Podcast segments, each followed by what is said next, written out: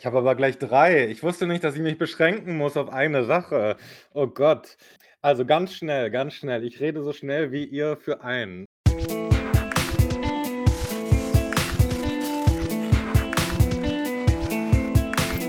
Framing, der Filmpodcast von Kritik.de.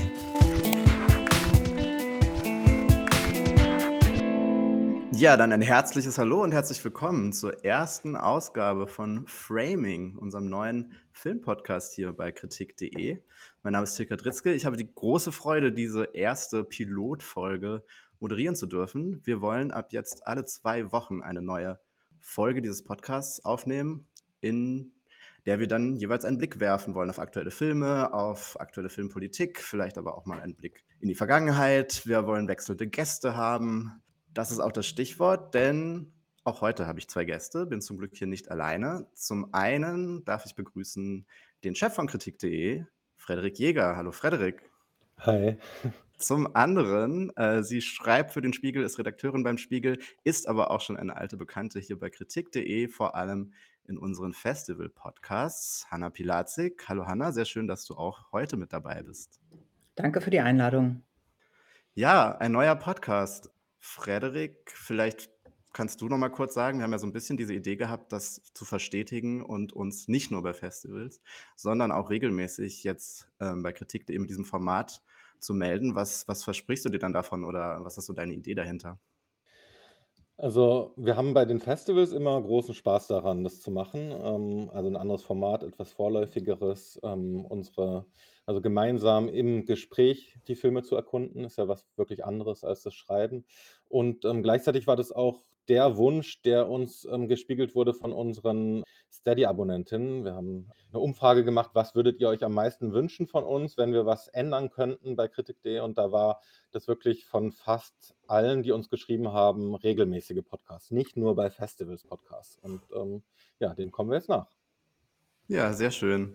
Äh, vielleicht Hanna, auch nochmal an dich die Frage, so ein bisschen aus der eher außenstehenden Perspektive. Wo denkst du denn so als Filmjournalistin das Format Podcast, was was kann das denn vielleicht machen oder was kann das auch dem dem Filmjournalismus geben, was andere Formate weniger können oder worauf worauf hättest du Lust? Ich habe immer wieder großen Spaß mit euch zusammen Sachen weiterzudenken. Also ein Punkt, wo ich, ähm, Texten für mich stehe und auch irgendwie eine Perspektive dann auch letztlich für mich begründen, ähm, muss und verantworten muss, ähm, gemeinsam weiterzudenken. Ich finde, das funktioniert in 'nem Podcast super. Ich weiß noch, wie ich einmal mit euch über 'n Mia Hansen-Löw-Film gesprochen habe, eine Regisseurin, die mir bis dahin sehr fremd war. Und während wir drüber gesprochen haben, ist mir wirklich, ähm ich glaube, das kann man nachhören in der Folge, der Groschen gefallen, weil eure Perspektive auf die und ihre ihr indirektes Erzählen mir das tatsächlich geholfen hat, das, was ich immer so unnahbar fand, zum Beispiel greifbarer zu machen. Und das ist halt immer das, was in einem Gespräch entstehen kann. Deshalb müssen wir uns immer nach den Filmen treffen, aber auch am liebsten noch mal in 'ner größeren Runde dann hier. Ja, sehr schön. Äh, auch heute wollen wir natürlich über Filme sprechen, über drei aktuelle Kinofilme. Bevor wir loslegen allerdings mit diesen Filmen, vielleicht noch ein Hinweis in eigener Sache. Schon seit einigen Jahren ist Kritik.de auch bei Steady. Über Steady habt ihr die Möglichkeit, uns mit einem monatlichen Beitrag zu unterstützen. Das machen auch bereits so knapp 100 Leute. Und diese Beiträge sind tatsächlich dringend nötig, denn ich glaube, wir können da ganz transparent sein. Wir haben so ein paar Einnahmen natürlich auch durch Werbung, aber das wird tendenziell immer schwieriger, immer weniger. Wir sind immer mehr angewiesen auf diese Unterstützung, auf diese finanzielle Crowdfunding-Unterstützung von euch. Deswegen würden wir uns tatsächlich sehr freuen, wenn vielleicht die eine oder der andere noch dazukommt und uns mit einem monatlichen Beitrag unterstützt. Wir haben da drei Pakete, eine Low-Budget-Unterstützung, die Standard-Unterstützung und eine Blockbuster-Unterstützung. Also guckt euch das gerne mal an. Auf der Startseite von kritik.de ist da auch direkt ein Link. Uns hilft da wirklich jeder, jeder Betrag und vor allem natürlich jeder neue Abonnent oder neue Abonnentin. Und vielleicht ist genau so ein regelmäßiger Podcast ja auch ein ganz guter Anlass, damit loszulegen. Aber jetzt wollen wir auch loslegen, ähm, über Filme zu sprechen, denn darum soll es ja vor allem gehen in diesem Podcast. Ähm, und der erste Film, den wir uns vornehmen wollen, ist Anatomie eines Falls. Anatomie d'une Chute, der neue Film von Justine Trier. Ihr vierter Langspiel, Langspielfilm. Victoria und Sibyl liefen tatsächlich auch hier in deutschen Kinos. Und dieser neue Film hat im Mai die Goldene Palme gewonnen. Zum vierten Mal erst, dass eine Regisseurin diesen Preis gewonnen hat. Und der Film läuft jetzt an, beziehungsweise ist schon angelaufen.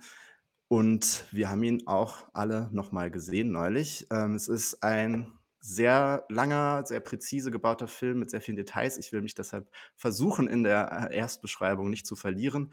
Die Ausgangskonstellation muss man wohl schildern. Also im Mittelpunkt steht Sandra, eine deutsche Schriftstellerin, die mit ihrem Mann und ihrem Sohn in einer abgelegenen Hütte in den französischen Bergen lebt. Und dieser Mann, eben Samuel, der liegt auf einmal tot im Schnee ist augenscheinlich vom Dachboden der Hütte gestürzt, wird von seinem Sohn gefunden und die Frage steht dann eben sofort im Raum. Unfall, Mord, Selbstmord. Tatsächlich ist Sandra schon sehr bald tatverdächtig und es folgt ein Gerichtsprozess, der sehr zentral ist für den Film, aber vielleicht nicht das eigentliche Anliegen, da können wir auch drüber sprechen.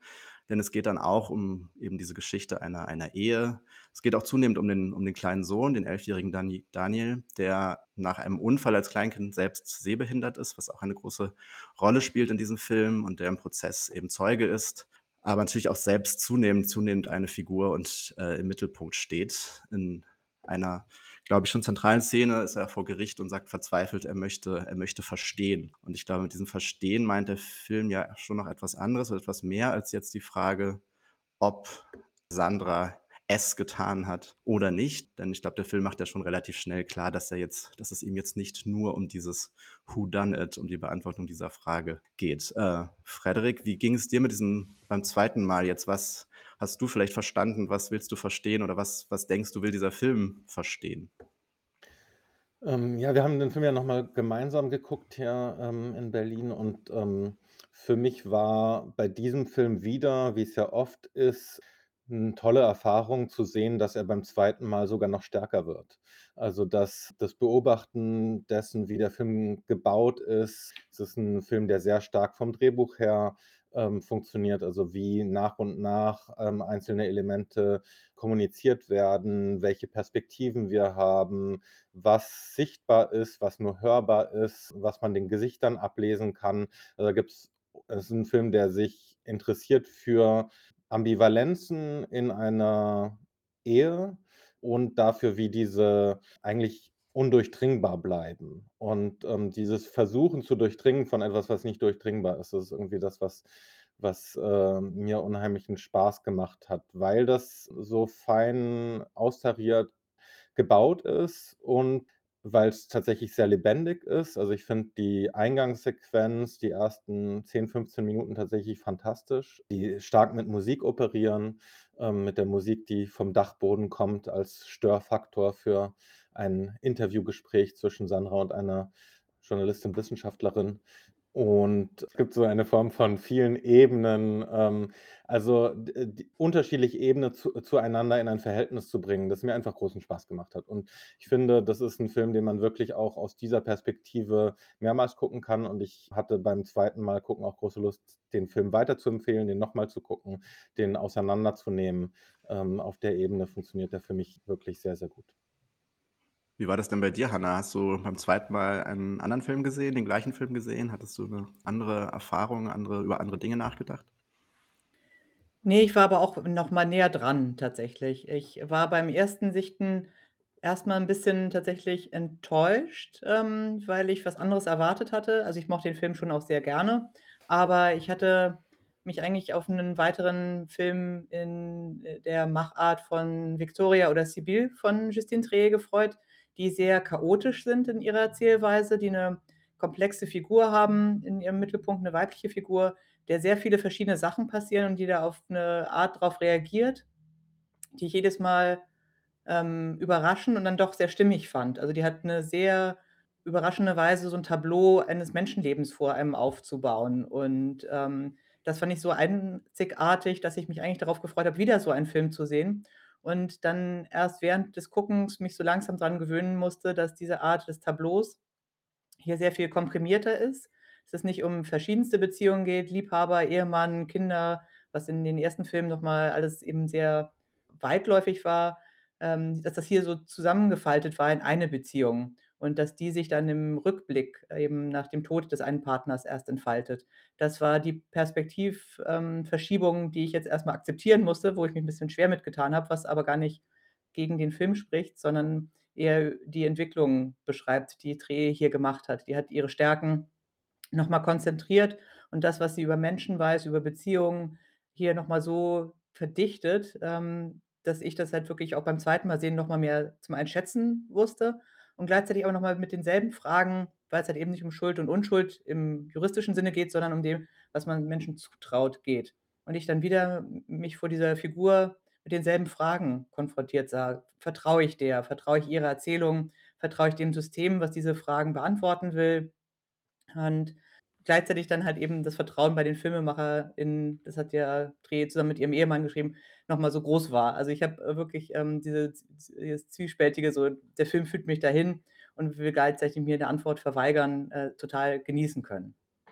Ja, ich finde, ähm, was du beschreibst, total, ähm, wichtig, die das Erwartungsmanagement, ne? Also, was man ja im immer irgendwie versucht zu betreiben, ähm, bevor man so 'n Film guckt und natürlich mit der mit quasi, Sibylle oder Viktoria im im Hinterkopf ist es äh, kann es also, verstehe ich total. Ich hatte darüber nicht so stark nachgedacht, vielleicht auch, weil ich 'n bisschen distanzierteres Verhältnis habe, zum Beispiel zu Sibylle, aber an dem ich auch das, was du beschrieben hast, total schätze. Also, dieses Chaotische, das eher psychoanalytische Netzwerke und hier kommen wir irgendwie eher zu so 'ner, ähm, etwas einengenden Psychotherapie und es ist braver auf 'ne Art und Weise. Es ist weniger überbordend. Es ist schon eher so, ähm, eine Sache fügt sich ins Nächste und das finde ich halt total gelungen in sich, aber natürlich ist es 'ne völlig andere Form von Kino.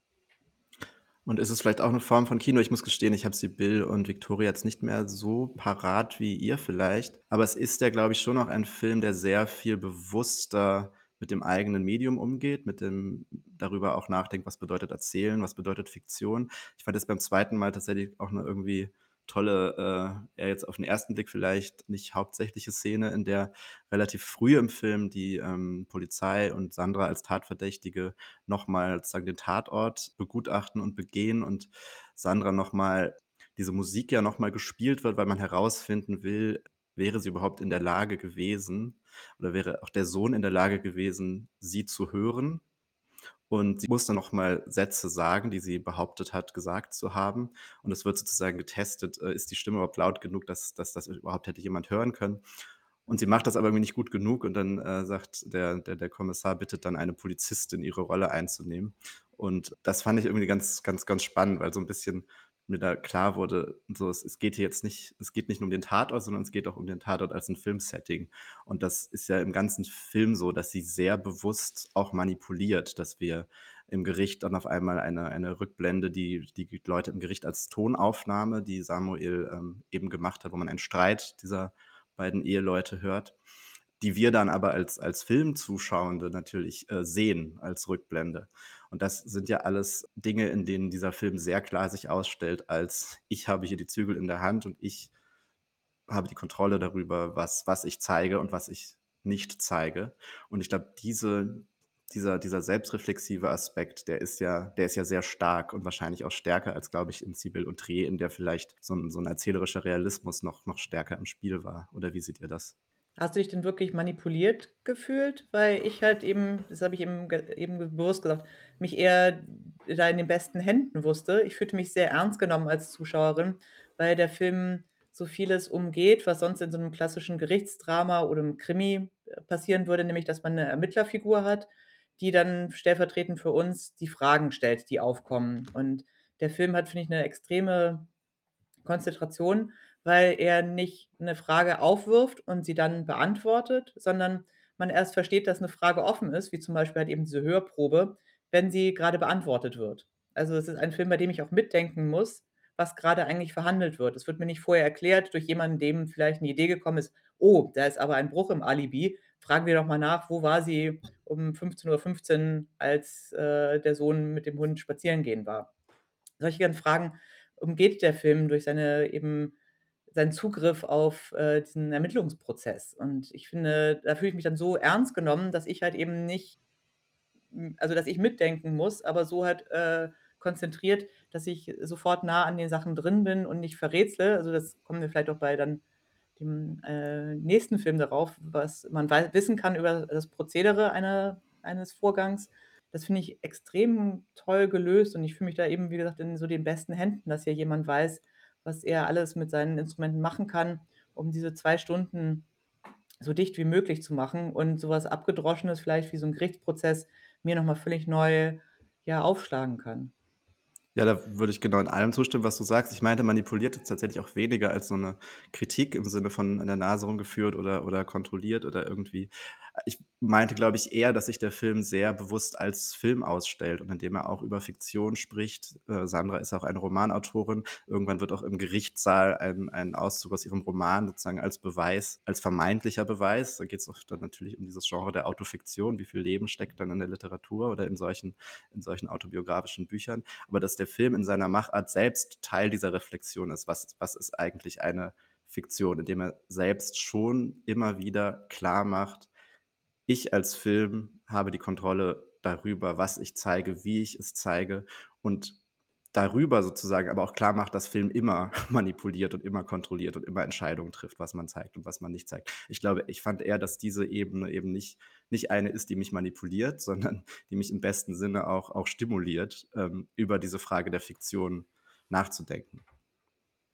Ich finde diese Gegenwärtigkeit, was du grade beschrieben hast, Hannah, ähm, total wichtig für den Film. Man ist ja so involviert dadurch, dass alles, was gerade gesagt wird, jetzt gerade relevant ist. Also, im Prozess, den wir verfolgen, gibt es diese Lebendigkeit des Schauspiels natürlich. Also, neben Sandra Hüller, ähm, Swan Arlot und Antoine Renards finde ich sehr besonders, Antoine Renards spielt den, ähm, Staatsanwalt, kennt ihr vielleicht aus „120 ppm“. Und es gibt so 'ne Form von, ähm, Dringlichkeit, die immer in diesem Moment gerade stattfindet, aber auf 'ne Art und Weise natürlich abgemildert durch diese formalen Rituale des de des Gerichtsprozesses. Aber es ist nicht, ähm, so, dass man vorausschaut oder zurückblickt, sondern dass man in dem Moment gerade das verhandelt, was man verhandelt.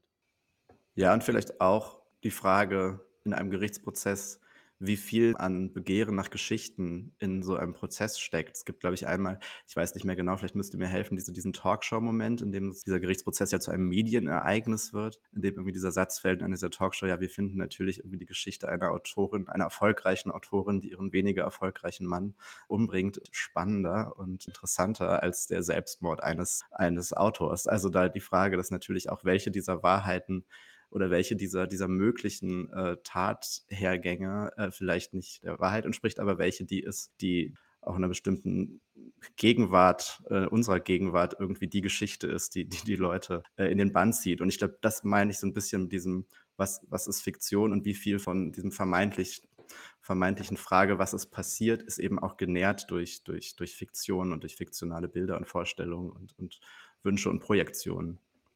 Genau, es geht nicht darum, dass man sich zu für unschuldig oder schuldig, äh, entschließen muss, sondern man muss eigentlich sich für eine Erzählung, äh, entscheiden.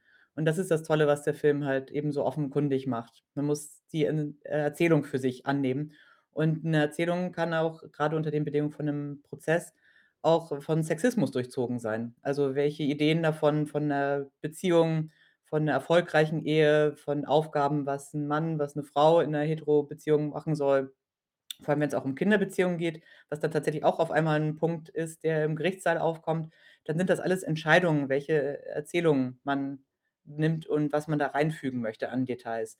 Und das ist das Tolle, was der Film eigentlich einem anbietet und mit einem so 'n bisschen alleine lässt, dass man sich auch für 'ne Erzählung letztlich entsch scheiden muss. Und das mag ich sehr, dass ich auch selber dann noch mal überlegen muss, so: „Wie möchte ich denn eigentlich, dass das alles zusammengeht?“ Ich finde, man kann da auch, ohne sich zu entscheiden, mit sehr viel Genuss rausgehen, weil das so 'ne ungewöhnliche Frage ist, die der Film einem mitgibt.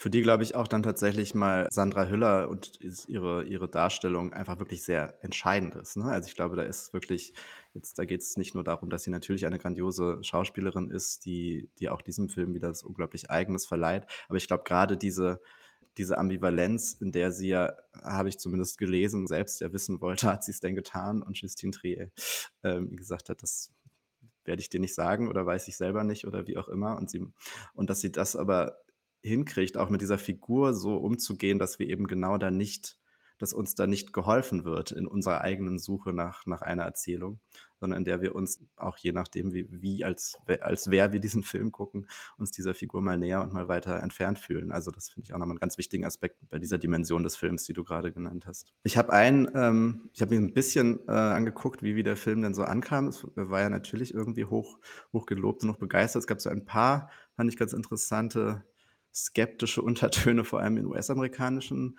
Kritiken, wo es dann auch darum ging, ähm, wie vergangene Cannes-Gewinner Filme, die alle zumindest in den USA von von Neon vertrieben worden sind. Das hat ein Kritiker von Reverse Shot auf die Frage gebracht, wie diese Filme zusammenhängen, also Filme wie Parasite, wie Triangle of Sadness, wie Titan, die er displaying certain hallmarks of the polished, gentrified genre mode genannt hat, also so einen bestimmten Arthouse-Zeitgeist, der in diesen Filmen aufscheint. Und ich bin mir gar nicht sicher, ich glaube, ich habe schon das Gefühl, ich ich ahne da, was gemeint ist, ist aber auch natürlich irgendwie so ein bisschen random, weil natürlich, äh, gibt es immer irgendwie auch einen gewissen Zeitgeist, eine gewisse Art von Festivalfilm, die vielleicht funktioniert oder nicht funktioniert. Seht ihr da irgendwie eine äh, Parallelen zu anderen zu anderen, sage ich mal, großen, hochgelobten, hochgefeierten Filmen der letzten Jahre, wenn man mal versucht, so ein bisschen distanzierter, kritischer oder von weiter weg auf auf diesen Film zu blicken? Ordnet der sich irgendwo ein? Ich finde es sehr schwierig, die jetzt zu vergleichen. Also, tatsächlich irgendwie 'ne Linie zwischen Titan und Anatomie d'une Chute zu finden, finde ich, äh, schwierig. Dass Filme, die bei einer Jury erfolgreich sind, in einer Form auch Ausdruck eines Zeitgeists sind, ist ja irgendwie so selbstverständlich. Also, äh, ne? Also, wenn sich da irgendwie 9 Leute einigen, ähm, dann offensichtlich trifft das ja grade bei denen einen Nerv oder es ist der kleinste gemeinsame Nenner, wie auch immer. Finde ich diese Filme jetzt so zu vergleichen nicht so ganz einfach. Ich verstehe 'ne gewisse Skepsis gegenüber dem Film, aber eher in in der Hinsicht, dass der Film vielleicht auf 'ne Art und Weise 'n bisschen zu perfekt und 'n bisschen zu zu kohärent ist. Also, ich habe, ähm, in der französischen Kritik, ähm, bei Critiquat von José Mor Morel, ähm, 'n Text gelesen, wo er erklär also, seine seine Skepsis erklärt, die er auch schon in Cannes hatte und die natürlich dann beim Kinostart der Film war ja wahnsinnig erfolgreich in Frankreich, aber auch 'n bisschen kontrovers, unter anderem deswegen, weil Justine Triet bei der Annahme der Palme eine flammende Rede gehalten hat gegen die aktuelle französische Filmpolitik und sie deswegen noch mal auf 'ne anderen Art und Weise reflektiert wurde. Also, kann ihr Film eigentlich dem standhalten? Und natürlich ist es immer so, wenn 'n Film große äh, Auszeichnungen bekommt, dass die Leute dann noch mal 'n bisschen kritischer drauf gucken. Und da gab's so 'n paar Sachen in Frankreich, wo ich so mitbekommen habe, dieses dass der Film nicht in jeder Hinsicht so Erwartungen erfüllen kann, weil er eben also, weil sie letztlich 'ne Form von Überschuss vermissen. Also, so es ist eine super Charakterstudie, ja, aber reicht das schon, um ein großer Film zu sein? Und ich finde irgendwie also, ich verstehe ich verstehe diesen Reflex, aber es ist für mich auch eigentlich 'n Reflex von „Wünsch dir was“, ähm, Kritik. Also, man guckt sich nicht den Film an, sondern überlegt quasi: „Was hätte ich denn lieber geguckt als Film?“ Und das finde ich irgendwie geht selten führt selten sehr weit. Vor allem beim Film, der ja wirklich über die Charakterstudie weit hinausgeht, also, der ja unter anderem eine sehr kluge Charakterstudie ist, aber ja, wie wir auch irgendwie ja hier besprochen haben, sehr viel mehr Dimensionen hat. Eine davon, die ich gerne auch noch erwähnen würde, ist die ist die Sprache, denn das ist, glaube ich, schon auch noch mal sehr wichtig für diesen Film, dass hier eine eine aus eine deutsche Schriftstellerin in Frankreich lebt, mit ihrem französischen Mann gemeinsam einen Sohn aufzieht, sie sich untereinander auf Englisch vorwiegend in einer in dieser Rückblenden-Szene sieht man das, also, beide sozusagen sich auf neutralem Boden und nicht in ihrer Muttersprache verständigen. Und auch im Gericht spielt das ja immer wieder eine Rolle, dass Sandra das des Französischen mächtig ist, aber nur zu bestimmten Grenzen. Das heißt, sie ihre Aussage tätigt sie vorwiegend in Englisch. Und das zeigt auch noch mal, auf wie vielen Ebenen dieser dieser Film funktioniert, weil das eben auch ganz entscheidend ist, wer hier wann welche Sprache spricht. Insofern können wir nur auch noch mal die Empfehlung aussprechen, diesen Film nicht nur zu sehen, vielleicht mehrmals zu sehen, sondern auch unbedingt in der Originalfassung zu sehen. Mehrmals sehen als Stichwort. Wir kommen zu einer Rubrik, die wir uns, äh, erdacht haben für diesen Podcast, in dem es auch oder in der es auch um die Frage geht, wie oft man Filme guckt. Frederik, willst du vielleicht kurz unsere Rubrik unsere Sprachnachricht-Rubrik vorstellen? Ja, 1, 2, 3, das ist die Kurzformel für die Sprachnachricht-Rubrik. Wir wollen, ähm, in jeder Ausgabe einen Gast, eine Gästin, ähm, fragen nach einem Film, den man einmal gesehen haben muss, einem Film, den man zweimal gesehen haben muss und einem, den man auch locker dreimal gesehen haben muss. Und für diese erste Ausgabe haben wir Hannes Hirsch gefragt, dessen Film Drifter jetzt äh, am 2. November in den Kinos startet. Der hatte im Berlinale Panorama Premiere, Film über das Ankommen und ähm, das Leben in der Berliner schwulen Partyszene unter anderem, dem Ankommen in einer Welt, in der Oberflächen und ähm, Ekstase eine große Rolle spielen. Und Hannes hat uns eine Sprachnachricht geschickt. Na, dann hören wir doch mal rein. Also, ich finde ja diesen Satz, ähm, man muss den oder den Film gesehen haben, immer sehr schwierig. Ich habe dann immer keine Lust mehr, den Film mir anzuschauen, weil da so eine Pflicht hinter diesem Muss steckt. Aber ein Film, den man einmal gesehen haben muss dieses Jahr, ist der Film Rotting in the Sun von Sebastian Silva. Ich finde, vor allem den ersten Teil kann man sich vielleicht auch zweimal angucken. Ähm, der Film drückt für mich wahnsinnig gut ein bestimmtes Lebensgefühl aus und ja, macht einfach unglaublich viel Spaß. Ein Film, zwei Filme, die man zweimal gesehen haben könnte, ähm, sind einmal der Film äh, Syndromes in a Century von Vera Setakul und der andere Film, den ich mir auch zweimal angeschaut habe, ist Human Surge von Eduardo Williams. Ähm, Surge geschrieben S-U-R-G-E. Und ein Film, der für mich einfach ein Film ist, der jedes Mal beim Anschauen noch mehr Spaß macht als davor, weil er so gut gestrickt ist, ist Das Weiße Band von Michael Haneke. Soweit Hannes Hirsch mit einer ersten Ausgabe von 1, 2, 3. Und wir gehen jetzt aber über zum nächsten Film, über den wir sprechen wollen. Dieser ist The Killer, der neue Film von David Fincher, basiert auf einer französischen Comicreihe ist seit dem 26. Oktober schon in den Kinos zu sehen und ab November dann schon auch auf Netflix. Und Michael Fassbender spielt da diesen titelgebenden Killer, der in einer sehr ausgiebigen Eröffnungssequenz einen Mord in Paris vorbereitet, dabei viel wartet, Yoga macht, Smith hört und übers Voiceover seine Lebens- und Mordphilosophie ausführlichst äh, darlegt. Der Film selbst wird dann dadurch kommt dann dadurch so ein bisschen in die Gänge, dass dieser sehr, sehr kontrollierte, perfektionistische Killer einen, äh, Fehler begeht, die die falsche Person umbringt, einen Auftrag vermasselt und dann mit den Konsequenzen klarkommen muss. Er wird dann einerseits selbst zum Gejagten, andererseits wird auch seine Freundin, Partnerin von den Schergen seines Auftraggebers misshandelt, was ihn dann auf einen eigenen Rachefeldzug führt, und zwar tatsächlich so ein bisschen um die halbe Welt. Der Film ist in sehr klare Kapitel eingeteilt, die jeweils an unterschiedlichen Orten spielen und äh, mit unterschiedlichen Herausforderungen oder e Episoden dieses Rachefeldzugs ähm, einhergeht. Ja, wir haben diesen Film ja tatsächlich auch zu dritt gesehen, eine Presseverführung, kamen danach zu dritt raus, sollten gegenüber der anwesenden Presseagentur auch schon mal erste Eindrücke schildern, was zumindest mir irgendwie da sehr schwer fiel. Hanna, was ist denn so seitdem passiert bei dir mit The Killer und David Fincher? Hast du neue Gefühle, Gedanken? Hast du, hast du Dinge gelesen? Genau, ich habe mich ein bisschen damit beschäftigt, wie der in Venedig ankam, wo er im Wettbewerb Premiere hatte. Und da wurden in den Kritiken vor allem auch äh, zwei Aspekte aufgenommen, aber auch erstmal viel über David Fincher reflektiert, der so eine Art unterhalb Tarantino, Christopher Nolan, äh, Ruf hat, dass das schon jemand ist, der immer sehr wertgeschätzt wird, auch für seine technische Perfektion. Und das ist in dem Film halt auch eine Erzählebene. Also die Tagline ist, ähm, „Execution is everything“, wo halt eben mitgespielt wird, dass die Ausführung wie auch eben die, äh, Tötung alles ist, worum es sich, ähm, dreht.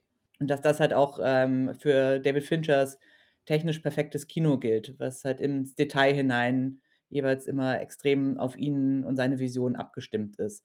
Und diese Art der Reflexion wurde viel aufgegriffen. Und dann ist es immer ein bisschen so eine Frage, wie viel Spaß man an dieser Perfektion und dann halt auch an der Art, ähm, wie Fincher hier vielleicht mitspielt, Spaß hat. Und ob er hier mitspielt, das ist natürlich eine Frage. Ist, äh, David Fincher jemand, der Humor hat? Das ist, äh, finde ich, eine relativ, ähm, schwierig zu beantwortende Frage und wirft eigentlich immer auf einen selber zurück, was man von dem Film haben möchte. Bei der Rezeption in Venedig gab es viele, die relativ ungehalten waren und sich gefragt haben ähm, Nicholas Barber hat das für die BBC aufgeworfen, die Frage, ob dieser Killer, von Michael Fassbender gespielt, der erste Hitman ist, dessen Modus operandi es ist, seine Opfer zu Tode zu langweilen. Was 'ne bisschen billige Pointe ist, aber eine, die ich fühlen konnte. I felt it.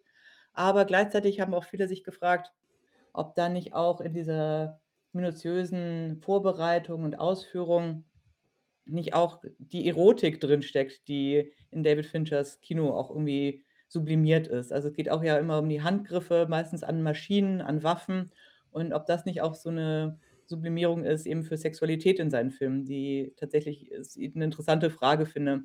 Das sind ja meistens dann doch sexlose Filme und meistens dadurch auch, ähm, frauenlose Filme, weil ja auch immer Sexualität immer nur als, ähm, Heterosexualität denkt und dann halt eben so viel zwischen den Männern sich abspielt und es halt eben auch immer Hitman gegen Hitman dann auch hier ist. Und eine Idee, die ich auch lustig fand aus'm New Yorker, da hat Anthony Lane spekuliert, ob der Killer, den Michael Fassbender jetzt spielt, nicht eigentlich die sein Vorleben hatte als der Sexsüchtige aus „Shame“, der so lange, ähm, seine Sexsucht ausgesch äh, lebt hat, bis nichts mehr Libidinöses übrig ist und jetzt halt einfach nur noch der, ähm, ja, begehrenslose Killer ist, der nur noch ausführt. Und ich finde diese Frage nach Selbstreflexion, Humor und Erotik bei Fincher eigentlich ganz interessant. Wenn man dem so 'n bisschen nachgeht, kommt man schnell aus dem Film raus, hatte ich das Gefühl, zu dem, was man halt auch an Fincher vielleicht mag, aber vielleicht auch, was halt irgendwie sein Kino so schwierig macht. Und ich finde, diese Frage nach der Erotik, der Ausführung, des perfekten Handgriffs ist, glaube ich, das, was, ähm, mir eben wieder vor Augen führt, warum ich Fincher so überhaupt nicht mag als Filmemacher, obwohl er so viele starke Filme gemacht hat. Also, Zodiac oder Mank finde ich, ähm, sehr, sehr gute Filme und trotzdem mag ich nicht, wie er halt eben Sachen so sublimiert, die ich gerne lieber ausagiert hätte, wie zum Beispiel Sex. Kleine Einschränkung vielleicht, ähm, dass es, äh, Erotik auf 'ne andere Art und Weise noch bei ihm gibt. Bei in Mindhunter zum Beispiel durchaus auch Homosexualität, ähm, und nicht nur sublimiert, aber natürlich ist die Erotik überwiegend eine sublimierte. Ich verstehe total diese Reaktion. Es ist auch 'n Film, der einen wirklich eher, ähm, distanziert. Also, das ist, glaube ich, irgendwie die wirklich dieses Modus des Films ist 'ne Distanzierung. Und mein Kampf war irgendwie zu entscheiden, auf welcher Ebene sich der Film eigentlich positioniert, also welche Haltung er ist.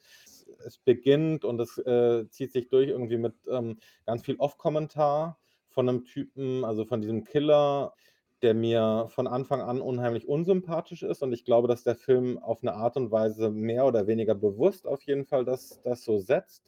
Es ist irgendwie wie so es ist alles schon geschehen. Also, mit dieser mit dieser Art von Haltung setzt der Film für mich ein. Und 'ne Herausforderung ist auch, dass der in den Bildern wirklich für 'n klei für kleine Bildschirme konzipiert ist. Also, das gibt sehr wenig Ambivalenzen, sehr wenig Undeutlichkeiten. Das ist 'n Film, obwohl der auch viel nachts spielt, ist immer alles klar ausgeleuchtet. Es ist immer alles leicht zu verstehen. Und es ist 'n Film, der für mich tatsächlich überwiegend komödiantisch funktioniert hat in der in in der Art und Weise, wie Szenen gebaut waren, wie welche welche Erkenntnisse wie ausgeliefert werden, welche Pointen kommen. Und Komödie nicht im Sinne von, dass da tatsächlich viel zu lachen wäre, aber eher in der Art und Weise, wie, äh, 'ne Distanziertheit zu Situationen hergestellt wird. Also, ähm, wir blicken auf etwas drauf, was 'n Kuriosum ist. Und ich glaube, die Herausforderung, ja, bleibt für mich, ähm, dass also, ich glaube nicht, dass das komplett aufgeht, aber es ist irgendwie so 'ne es ist schon eher experimentell in der Art und Weise, wie der Film funktionieren könnte, wenn er funktioniert. Natürlich leicht zu sagen, er funktioniert nicht, es ist 'n komplett gescheiterter Film, aber wenn er wenn ihm etwas gelingt, dann eher auf so 'ner experimentellen Ebene von einer Demontage des Auftragskillers. Ja, ich glaube, ich fand spannend, dass er also, ich würde behaupten, er ist ein humorvoller Film. Ich würde ihn, glaube ich, nicht als Komödie deshalb sehen, aber ich glaube, der Humor steckt schon in diesem ganzen Setup oder was du jetzt auch als eine als Abgesang oder Dekonstruktion oder so beschrieben hast. Denn grade dieser Eröffnungsmonolog, der ja wirklich jedes Klischee des irgendwie nihilistischen, äh, Killers, der über den Dingen steht, wirklich rauf und runter zitiert und gar nicht mehr aufhört. Also, das ist schon tatsächlich auf so 'ne sehr ähm, so 'ne sehr trockene Art over the top, dass ich das schon als Anordnung sehr lustig finde, ohne dass der Film komödiantische Pointen hätte oder man die ganze Zeit irgendwie lachen müsste oder so. Deswegen finde ich tatsächlich auch ganz spannend, dass es, äh, 'n Film ist, dem bei dem es mir ähnlich ging, glaube ich, wie wie also, wie dir, Hannah, oder auch wie dir, Frederik, dass ich mich schon eher die ganze Zeit sehr eher desinteressiert, nicht mich nicht involviert in die Handlung gefühlt habe, dabei aber auch mal das Gefühl hatte, irgendwie geht es darum auch nicht und auf so einer anderen Ebene will der Film eben was ganz anderes. Und da finde ich ihn, glaube ich, wenn ich jetzt ein bisschen Abstand noch mal drüber nachdenke und auch dir, Hannah, zuhöre, was du an an Rezeptionsdimensionen vorhin uns herausgearbeitet hast, dann auch gar nicht gar nicht so uninteressant, weil es gibt schon dieses Motiv ja, dass ich weiß nicht mehr genau, wie das wie das Originalzitat im Film ist, so „The few and the many“ und irgendwie die Few, die die die die Many beherrschen und man muss er will gucken, dass man zu den Fews gehört und am Ende ist ja so ein bisschen die Pointe, dass er dass er sich zu den Manys da dazu zählt. Also, genau diese diese diese Frage des über den Dingen stehen oder eben Teil Teil der Dinge sein und gerade in in Mindhunter, das die Serie, die Fincher gemacht hat, die du gerade erwähnt hast, Frederik, da sehe ich das also, die ich wirklich auch am interessantesten, glaube ich, von allem finde, was Fincher bisher gemacht hat, sehe ich sehe ich das eben auch so, die die dann doch historische oder, äh, Situierung oder Kontextualisierung von männlichen Figuren, die sich über den Dingen sehen, die sich nicht involviert sehen in bestimmte Dinge und die dann sozusagen erkennen müssen, dass sie es eben doch sind. Und Meinst dass du er meinst du, diese Fincher zählt sich auch zu den Many? Na ja, zumindest denkt er ja über sein Kino in der Weise vielleicht nach. Also, das habe ich auch mitunter wurde es ja auch so 'n bisschen als 'ne Selbstreflexion oder irgendwie auch als Nachdenken über das eigene Werk, dieser Film noch mal gesehen. Und das macht für mich im bestimmten Sinne da schon Sinn, weil, wie Hannah sagte, dieses dieses Kino der Perfektion und der Exekution, der dieser Film funktioniert ja genau, weil da was nicht funktioniert, weil nämlich dieser Killer eben einen Fehler begeht und alles alles zusammenbricht. Und trotzdem ist natürlich die Form des Films weiterhin eine sehr sehr kontrollierte. Also, diese Spannung fand ich dann doch irgendwie im Rückblick sehr sehr interessant. Ist vielleicht auch 'n bisschen übertrieben. Ich will jetzt, glaube ich, auch nicht meine meine Seherfahrung jetzt zu sehr im Nachhinein dann noch mal irgendwie aufwerten, aber ich ich ich denke grad, glaube ich, mehr drüber nach, als ich's als ich danach gedacht hätte. Und, äh, auch unsere muss man ja auch mal erwähnen, unsere, äh, Kritik.de Kritik von Robert Wagner geschrieben war tatsächlich auch ein sehr schöner Text, äh, der diesen Film auch beschreibt als einen wunderschön temperierten Film über eine schrecklich geleckte Welt, was auch irgendwie eine ganz schöne Formulierung fand. Aber diese Spannung, die du beschrieben hast, die ist so seltsam unproduktiv, weil ich auch erst mal dachte, die komödiantische Spur ist 'n bisschen gelegt, weil wir diesen Monolog haben der Perfektion, was halt, äh, zum guten Handwerk gehört. Und, äh, dann wir eigentlich allen Auftragskillern dabei zusehen, wie sie versagen. Also, es gelingt eigentlich, ähm, am in der ersten Hälfte niemandem was. Also, kein Auftragsmord wird, ähm, wirklich zu Ende geführt. Und das ist ja erst mal lustig, dass jemand halt, ähm, minutiös diese Handreichung gibt und dann halt nichts funktioniert. Aber dann sehen wir ihm doch dabei zu, wie er diese Handreichung, Vorbereitung auf seine Rache dann doch relativ, äh, exakt und technisch perfekt macht. Und das Lustigste finde ich dann noch dabei, dass man halt zum einen, wie wir es auch schon eben da hatte ich eben bei Anatomie eines Falls drauf angespielt, eben so erleben, dass wir nicht genau wissen, was wir eigentlich sehen, was vorbereitet wird, bis es in dem Moment dann passiert. Dass die Handreichungen uns erst mal nicht klar sind und wenn sie dann ausgeführt sind, eben diese Spannung ergeben. Und das ist am lustigsten, wenn er 'ne Amazon-Bestellung macht und wir überhaupt nicht wissen, was er denn da jetzt bestellt hat bei Amazon und dann halt eben noch ein, äh, Abholbox dann halt benutzt und wir sehen, eine Amazon-Bestellung ist der Schlüssel zu einem Auftragsmord gewesen, der Film aber für Netflix produziert ist. Was ich dann halt nun als, äh, die große Gewinnermarke Amazon dann doch 'n bisschen lustig finde. Aber diese Art von, ja, Dingen, die stehen so in diesem Film so rum. Was macht man jetzt Mhm. mit einem Killer, der nicht, ähm, so potent ist, wie er glaubt? Wo führt das eigentlich hin? Ist das also, hört dann nach dem Film das Auftragskiller-Genre auf? Und dann muss man Ja. sagen so: „Ne, ne, weil, äh, Netflix schon den nächsten Film, äh, zu über Auftragskiller, äh, in der Pipeline hat. Das ist nämlich der Hitman von Richard Linklater, der auch in Venedig lief und, äh, den ich schon gesehen habe. Und der sehr, sehr, sehr viel lustiger ist und der auch eben tatsächlich 'ne philosophische Ebene einbezieht und sagt, eigentlich ist der Auftragskiller auch d d das Narrativ, was das Kino von sich hat und seinen Männerfiguren. Die die größte Projektionsfläche, die es vielleicht im Autoren-Männerkino gibt. Und da f geht's dann wieder weiter. Da wird's dann, finde ich, interessanter als das, wo halt eben versucht David Fincher auf 'ne Art auch so so den Sack zuzumachen. Auch, er sagt, vielleicht irgendwie sein eigenes Kino mal so zu 'nem Abschluss zu bringen und, ähm, von da aus wieder sich neu zu erfinden vielleicht. Ich verstehe das total. Also, ich, äh, glaube, dass ich den Film auch, ähm, auf 'ne unlautere Weise schönrede, aber ich würde nicht sagen, dass er den Sack zumacht. Es ist eher so 'n er liefert sich auf 'ne Art und Weise aus. Also, es geht ja wenig auf in dem Film und es ist wenig spannend an dem Film und es ist wenig wirklich lustig in dem Film. Und ich glaube nicht, dass der dieses Ende des perfekten Kinos mit einem unperfekten Film, der auf so vielen Ebenen nicht aufgeht, tatsächlich zelebrieren kann. Also, das ist eher wie ein Eingeständnis eines Scheiterns und deswegen sehr viel vulnerabler, als das jetzt, ähm, klingen mag, ähm, wenn man irgendwie sagt, so er er beendet dieses Kapitel für sich. Ja, aber wir beenden vielleicht dieses Kapitel The Killer in diesem Podcast und kommen zu einem letzten Film in unserer Mammut-Pilot-Episode von Framing. Wir wollen nämlich tatsächlich auch noch kurz sprechen über die Theorie von allem, dem zweiten Film von Tim Kröger, der ja auch im diesjährigen Wettbewerb von Venedig lief und auch bereits bei uns im Kino zu sehen ist.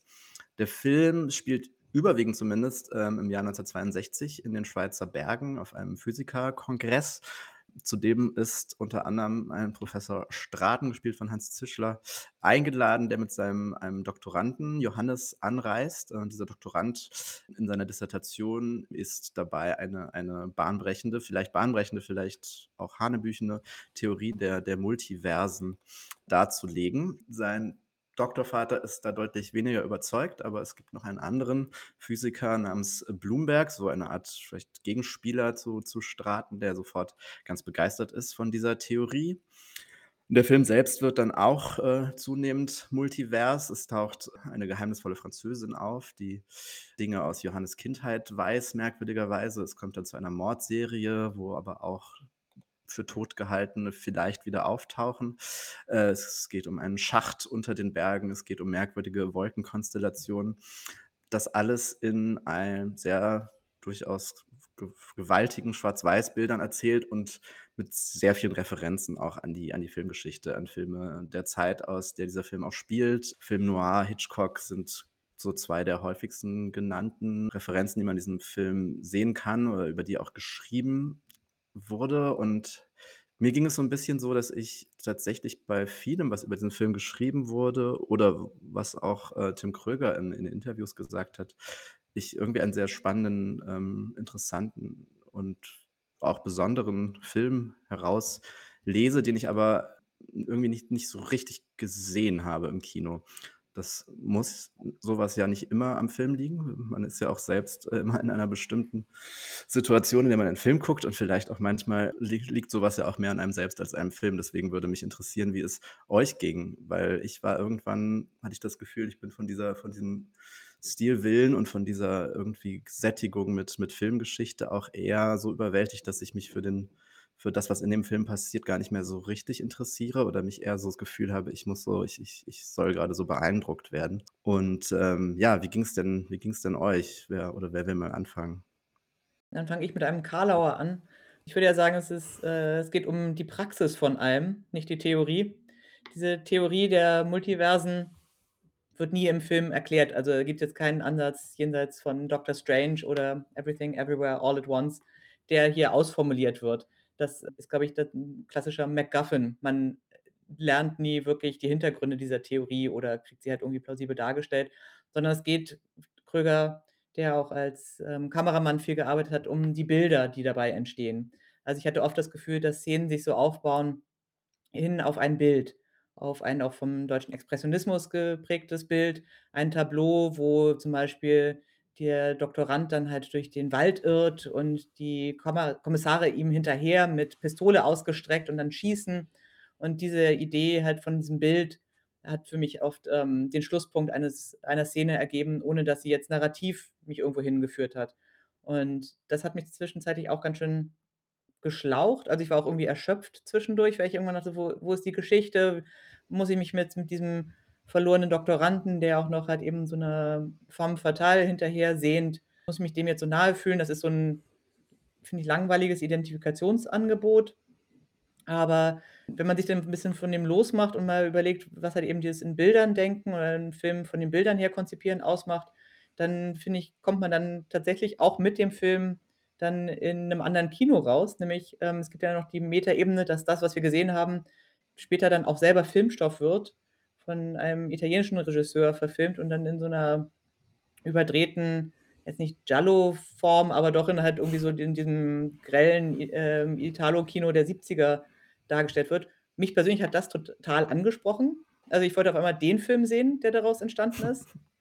Und ähm, ich glaube gleichzeitig auch, dass der Film das weiß. Es geht auch darum, so deutsches Kino vielleicht mit dem italienischen Kino abzugleichen und auch irgendwie so ein bisschen zu gucken, welches Begehren hat man? Will man wirklich noch mal da ansetzen, wo deutsches Genre-Kino interessant war?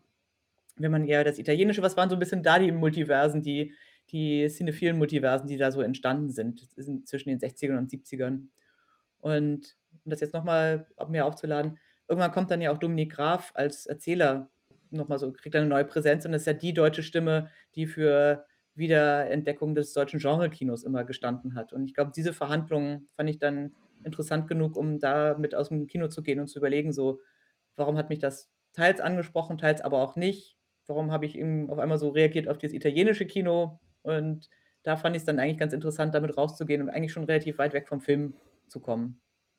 War vor allem vom, ähm, Anfang von vielleicht so der ersten Stunde ziemlich betört. Also, es gab sowohl in dem, wie, äh, Bilder gebaut sind, Stimmungen entstehen, wie, ähm, der, ähm, durchkomponierte Score, ähm, gebaut ist. Und ich finde das, äh, 'n grandioses Ensemble. Ähm, das Casting von, äh, Ulrike Müller finde ich, ähm, wirklich großartig. Das sind vor allem, ähm, Männerrollen, Jan Bülow in der Hauptrolle, Gottfried Breitfuß und Hans Zischler als Professoren, Olivia Ross als Karin, also der femme fatale. Ich finde, dass man diesen ganzen Gesichtern, auch der kleinsten Nebenrollen, irgendwie glaubt, dass sie aus den 60er Jahren stammen könnten. Ähm, also, dass sie irgendwie so was so was Angehauchtes haben aus 'ner aus 'ner früheren Zeit. Äh, Dunja Bialas hat, ähm, äh, auf Arteschock so was geschrieben wie, ich zitiere: „Die im Kongresshotel eintreffenden Gäste wirken sehr erwachsen, wie man es nur in den 60er Jahren sein konnte.“ Ich finde, man man spürt es wirklich den Leuten an, dass die auf 'ne Art und Weise sich selbst überschätzen, irgendwie so 'n BRD-Grundvertrauen in ihr Sein präsentieren. Ähm, ich finde, da da schwingt wahnsinnig viel mit. Also, es ist sehr reichhaltig, es ist irgendwie faszinierend. Ich habe dem gerne zugeschaut und gerne zugehört. Ich fand's jetzt auch super, einige Sachen zu lesen über den, äh, Film, die, ähm, glaube ich, von diesem Sog noch viel länger getragen wurden als ich. Also, ähm, tatsächlich bei mir hat die Konzentration irgendwann nachgelassen in der Vorführung und als dieses ganze Multiversen, diese ganzen Fragen von: Wie hängt was miteinander zusammen und wo gibt es mehrere Varianten derselben Geschichte, ähm, wo alles komplexer wird, da habe ich immer mehr, ähm, Schwierigkeiten gehabt, sowohl mitzukommen als auch mitkommen zu wollen. Das war es ist aber vielleicht auch mein persönliches Ding, dass ich da bei so Rätselraten häufiger abschalte. Mhm.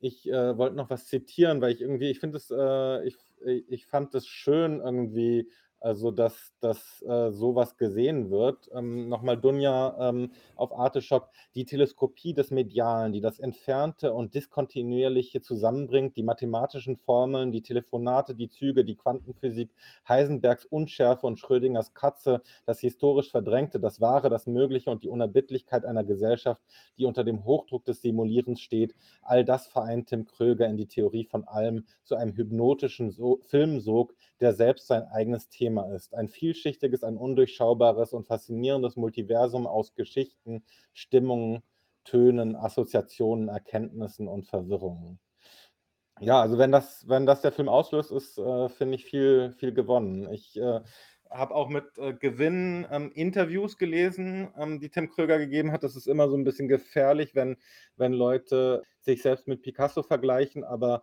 lustig war's trotzdem. Ähm, Daniel Kotenschulter hat in der Frankfurter Rundschau auf die Frage, ob sein Film supermodern sei, äh, geantwortet: „Supermodern nur in dem Sinne, dass unsere aktuelle Kultur, auch wenn die Postmoderne längst vorbei ist, lauter alte Versatzstücke zusammenstellt. Halb verdrängte Kino und Kulturerinnerungen werden da zusammengezwängt zu einem Picasso-artigen Puzzlespiel, als ob man in alten Leichen herumsucht. Der Film ist so, als würden Hitchcock und Lynch auf dem Teppich einer alten Hotellobby Liebe machen, schummrig und etwas unzulässig. Es sollte auch diese Erich Kästner Bergwelt herein, Echos von Le Leni Riefenstahl, Helmut Keutner und Heinz Heinz Erhardt, aber auch Carol Reed und eben David Lynch, der ja an Abgründe führte, die sich bei Hitchcock nur andeuten. Also ich kann sagen, ähm, volles Programm. Ja, das ist natürlich dann immer irgendwie, wenn ein, ein Filmemacher dann die eigene Interpretation, nicht Interpretation, aber natürlich irgendwie sehr, sich sehr viele Gedanken gemacht hat und die dann auch vermittelt und, und äußert. Referenzen. Ähm, ich würde vielleicht noch mal kurz, weil du hast ja ein paar Schlagworte gesagt, die, glaube ich, wichtig sind für den Film, das, das Verdrängte, die BRD. Es gibt ja schon einen, einen durchaus sehr klaren historischen und auch politischen Dimensionen da drin. Es gibt einen, einen einen Jungen, der den Hitler groß zeigt, ist äh, die Femme Fatale. Der Name dieser Femme Fatale wird, sieht man irgendwann auf einem, einem jüdischen Grabstein stehen. Es geht tatsächlich ja schon noch um eine Post-NS-Gesellschaft. Ähm, habt ihr denn, hat sich in dieser politischen Dimension für euch, ist das, ist das aufgegangen? Denn natürlich einerseits würde ich auch sagen, wie Hannah das gesagt hat, es geht, es geht nicht um, um das, was passiert im Bild, sondern es geht sozusagen um die, um die Bilder selbst und es, es geht sozusagen um ihn selbst und nicht, nicht, nicht um diese multiverse Theorie. Aber er will ja schon mehr als, als Filmgeschichte recyceln oder da, damit Spaß haben oder so. Es geht ihm ja schon auch um, um Dinge wie, wie, wie das Verdrängte, wie die, wie die Untoten der, der deutschen Geschichte. Hat das euch was gesagt? Ich weiß nicht, ich finde diese Formel, es geht ihm um, irgendwie nicht so, nicht so zutreffend. Ich habe den Eindruck, dass es eher ein Film ist, der ganz vieles evoziert und offenlegt, aber ohne, ohne damit so eine direkte Linie oder Kausalität oder so ein politisches Programm ähm, mit zu verbinden. Und ich finde, dass, dass da so ein Bewusstsein für die äh, Untiefen äh, der deutschen Geschichte mitschwingt, ist klar. Und ich finde, dass dieses Geisterhafte ähm, ist ja irgendwie auch so ein bisschen das Programm des Films damit ganz gut korrespondiert. Aber es ist nicht ein Film, der das auf tieferen Ebenen oder auf komplexe Weise aufschlüsseln wollen würde, glaube ich nicht. Ich finde das sogar eigentlich einen ziemlichen Fehlgriff. Dieser Schwenk dann auf den Grabstein, der lädt dann halt das Gezeigte mit einer Re Relevanzgeste, habe ich das Gefühl, auf, die der Film öfters macht. Also, ich sehe ihm auch beim Interessantsein zu. Also, das finde ich schon auch irgendwie was Komisches, was ich immer wieder in den Bildern halt sehe. Also, dass ich halt immer die Entstehung des Bildes auch so sehe und die Gemachtheit. Und ich finde, äh, dass das halt auch was Unangenehmes hat, wie halt eben sich die Bilder und die Figuren immer interessant machen. Und da, finde ich, kippt es dann in dem Moment, wo mir halt noch mal suggeriert wird, das hätte auch 'ne politische Dimension. Das finde ich tatsächlich exploitativ, weil es sonst halt eben viel in dieser Filmgeschichte rumrührt und zusammenrührt und so. Und da tut es zum Schluss auf einmal so, weil's halt eben auch so spät kommt, als wäre das alles eigentlich immer noch, ähm, historisch so grundiert gewesen, dass es auch noch mal ganz anders gesehen werden müsste. Ich finde, es kommt zu 'nem Zeitpunkt, wo der Film auch sich eigentlich quasi auf seine Schlussgrade bewegt und dann noch mal einem mitgeben möchte, wie relevant auch das ist, was er da sich zusammenzitiert oder als Pastiche halt eben zusammenfügt. Und da hat es mich tatsächlich dann halt auch geärgert, was er glaubt, an Versatzstücken halt alles ihm zur Verfügung stehen zu können. Ja, ich glaube, das ging mir so ein bisschen ähnlich, ohne dass ich das in dem Moment auch so so greifen konnte. Ich bin so ein bisschen auf die Frage auch gekommen, weil Tim Kröger ja auch erzählt, dass der Film auch Teil einer noch zu, zu abzuschließenden Trilogie sein soll. Sein erster Film heißt äh, Zerrumpelt Herz. Ich kenne diesen Film leider nicht. Ich habe ganz Spannendes über ihn gelesen. Der spielte in den 20er Jahren und da geht es ihm zum Beispiel ja auch um so eine bestimmte deutsche Mystik des Waldes und dann jetzt diesen Film, der in den 60ern spielt. Also deswegen komme ich drauf, dass es ihm so in seinem Projekt ja schon irgendwie auch ein, ein Anliegen ist. Ihr habt, kennt diesen Film, glaube ich, oder Hanna, du hast ihn, glaube ich, auf jeden Fall gesehen. Würdest du dann sagen, der funktioniert ähnlich, funktioniert ganz anders? Ist, siehst, wie, wie siehst du die Verbindung? Also bei dem Zerrumpelt Herz geht es um eine Freundesgruppe, die sich aufmacht in den Wald, um da einen Freund zu finden, einen genialischen Komponisten, der verloren gegangen ist. Und sie treffen ihn auch nicht in der Waldhütte an, wo er ist, sondern sehen ihm nach. Und das hat dann so ein bisschen so Peter Weir-Untertöne, Picknick am Valentinstag. Es gibt immer so ja, ein Nichtwissen, was in was für einer Umgebung man eigentlich ist und was die äh, Umgebung mit einem vorhat. Und dass es halt eben der Wald ist, das hast du ja schon benannt, ist sehr deutsch und auch irgendwie dieser Künstlerbegriff der oder Geniebegriff, der in beiden Filmen verhandelt wird, auch in Theorie von allem, wo es ja auch eben um die Professoren geht und die Welterklärer und so, die dann halt von ihrem Wissensdrang eigentlich verschlungen werden, das ist da auch ein Motiv. Und das scheint mir auch irgendwie so eine sehr deutsche Mystik zu sein. Der Mann, der eigentlich ähm, durch sein Wissen aus der Welt enthoben ist und auf dieser Welt nicht mehr leben kann. Das waren für mich so Motive, die in beiden Filmen verhandelt werden, wo Frauen dann auch tatsächlich immer Randfiguren sind, die nicht in die Handlung unbedingt äh, aktiv eingreifen können, sondern halt auch immer gucken müssen, was mit ihnen passiert. Und ja, es schien mir auch eben dann tatsächlich irgendwie so ein ja, Begehren halt noch mal in der deutschen Geschichte zurückzugehen und auf eben so heroische Gestalten, auch so ein bisschen Ernst Jüngerhaft bei Zerrumpeltherz, ähm, noch mal zu gucken, wie kann man die eigentlich für ein heutiges Kino erschließen? Sehe ich alles auch so, nur dass diese Helden auf eine Art und Weise ziemlich wenig man weiß nicht genau, sind es jetzt Genies oder sind sie Trottel, denen irgendwie was zufällt. Und ich finde, in dieser Spannung bewegt sich das und auch auch in „Zerrumpelt Herz“, wo die Männer sich total ernst nehmen, aber der Film sie nicht so ernst nimmt, wie sie sich selbst ernst nehmen. Und, ähm, da ist klar eine große Mystik und sind große Kinogesten. Der Film endet, äh, am Strand mit irgendwie so majestätischen Bildern, die irgendwie ein bisschen mich jedenfalls an La Dolce Vita erinnert haben, ähm, wo irgendwie so ganz viel aufgeladen wird, ein ein ein großer Moment des des Wiedertreffens am Meer.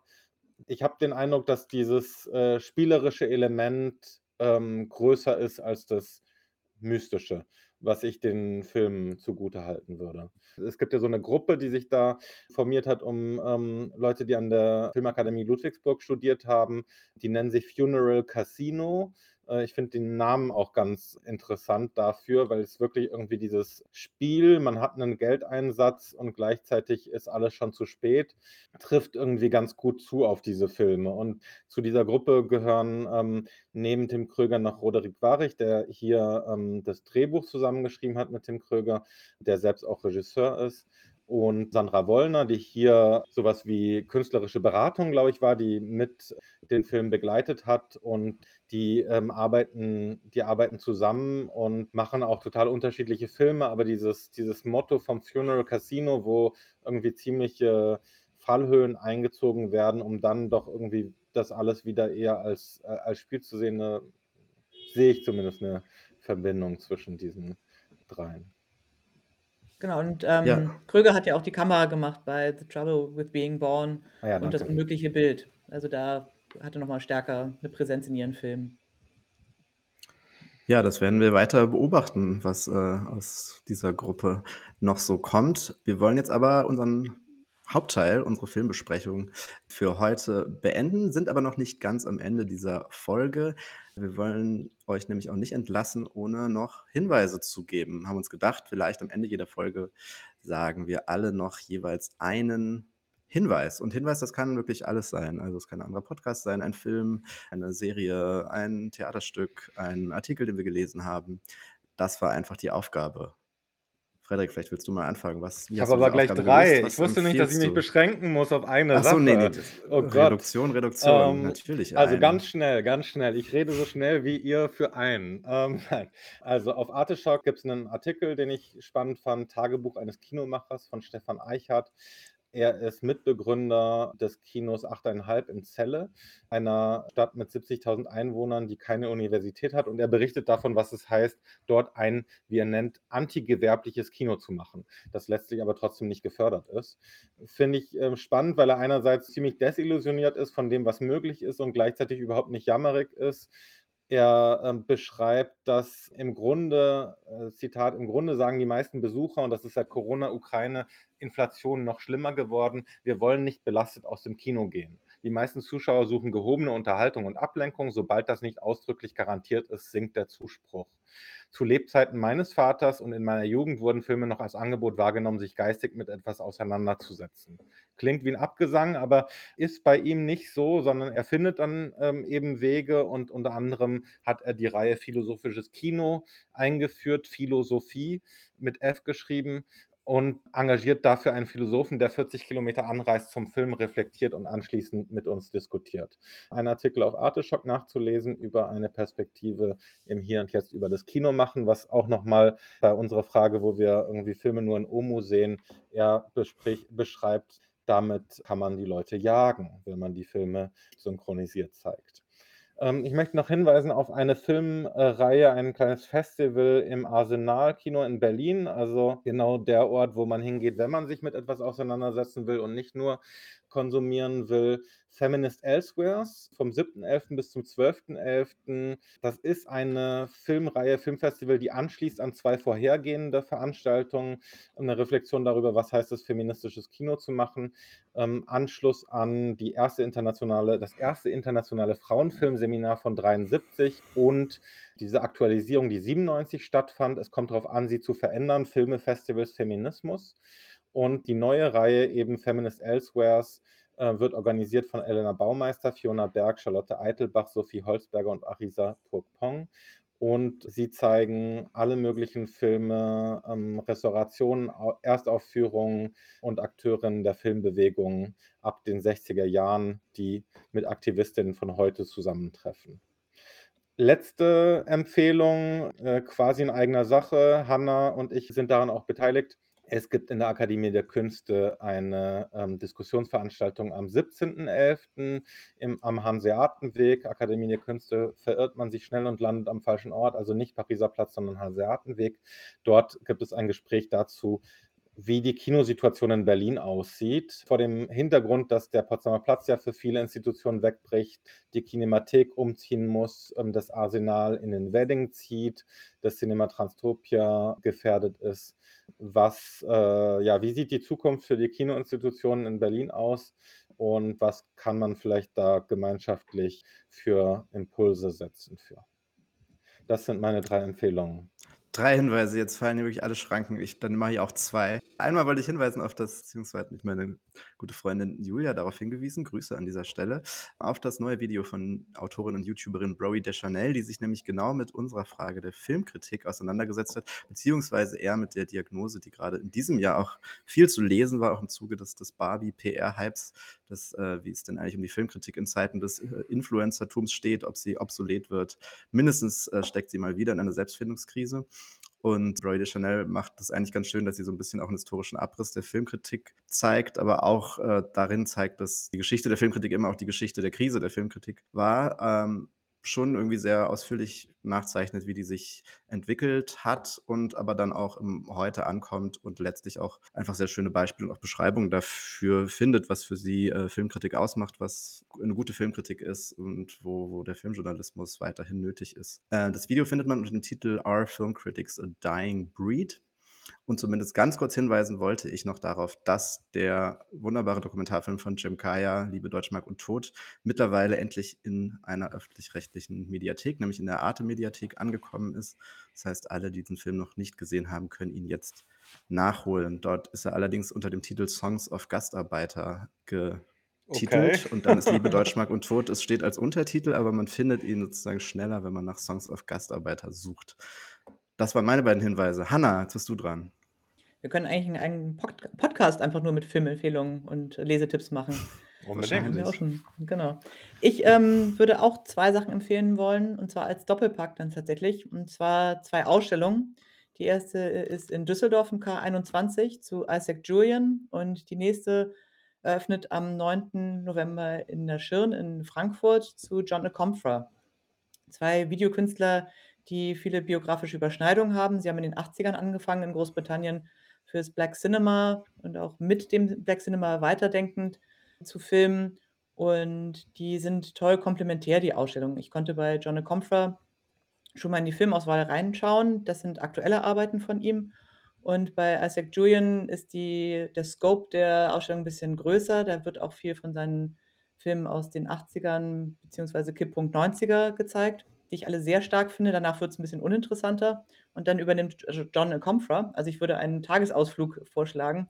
Erst in Düsseldorf anfangen und dann nach Frankfurt weitergehen. Und dann ergibt sich ein toller Bildbogen, was eine Auseinandersetzung mit ja, ähm, rassifizierten Bildern über schwarze Protestbewegungen, aber auch neue Themen, die gerade John Comfra sich erschlossen hat, wie zum Beispiel Klimawandel, eigentlich in so einem Museumskontext voranbringen. Also ist auch eine andere Art von Kino nochmal. Die sind beide im Fernsehen und Kino gestartet und sind jetzt beide im Museum schon länger angekommen. Und diesen, diesen Bogen kann man nachvollziehen, wenn man die beiden Ausstellungen zusammen guckt. Ja, sehr schön. Also schnappt euch euer Deutschland-Ticket und auf geht's. Vielen Dank für eure Hinweise. Wir werden die entsprechenden äh, Beiträge natürlich in unseren Shownotes verlinken. Diesen Satz wollte ich schon immer mal sagen. Endlich ist es soweit. Auch bei kritik.de gab es viel zu lesen, nur kurz. Äh, es gibt Kritiken zu lesen, nicht nur zu allen drei Filmen, die wir hier besprochen haben. Zum Beispiel auch zu Martin Scorsese's Killers of the Flower Moon, zu Tori und Lokita, der Darden-Brüder. Florian Weigel hat aus Hamburg berichtet vom Filmfest und ein gewisser Frederik Jäger hat auch äh, einen kleinen Bericht geschrieben. Vielleicht magst du ganz kurz anteasern, Frederik, worum es da geht.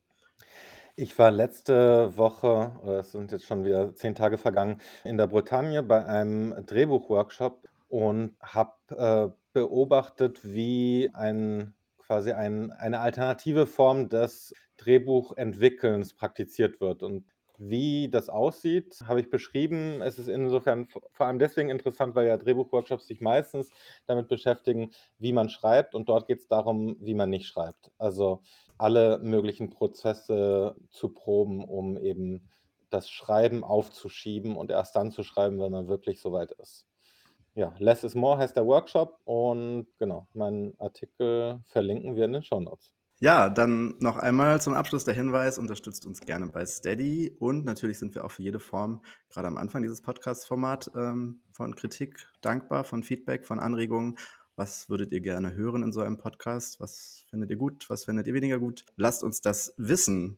Und in diesem Sinne bedanke ich mich sehr herzlich bei euch beiden, lieber Frederik und lieber Hanna. Und wir hören uns sicher an dieser Stelle demnächst schon wieder. Danke, Till. Tschüss. Framing, der Filmpodcast von Kritik.de.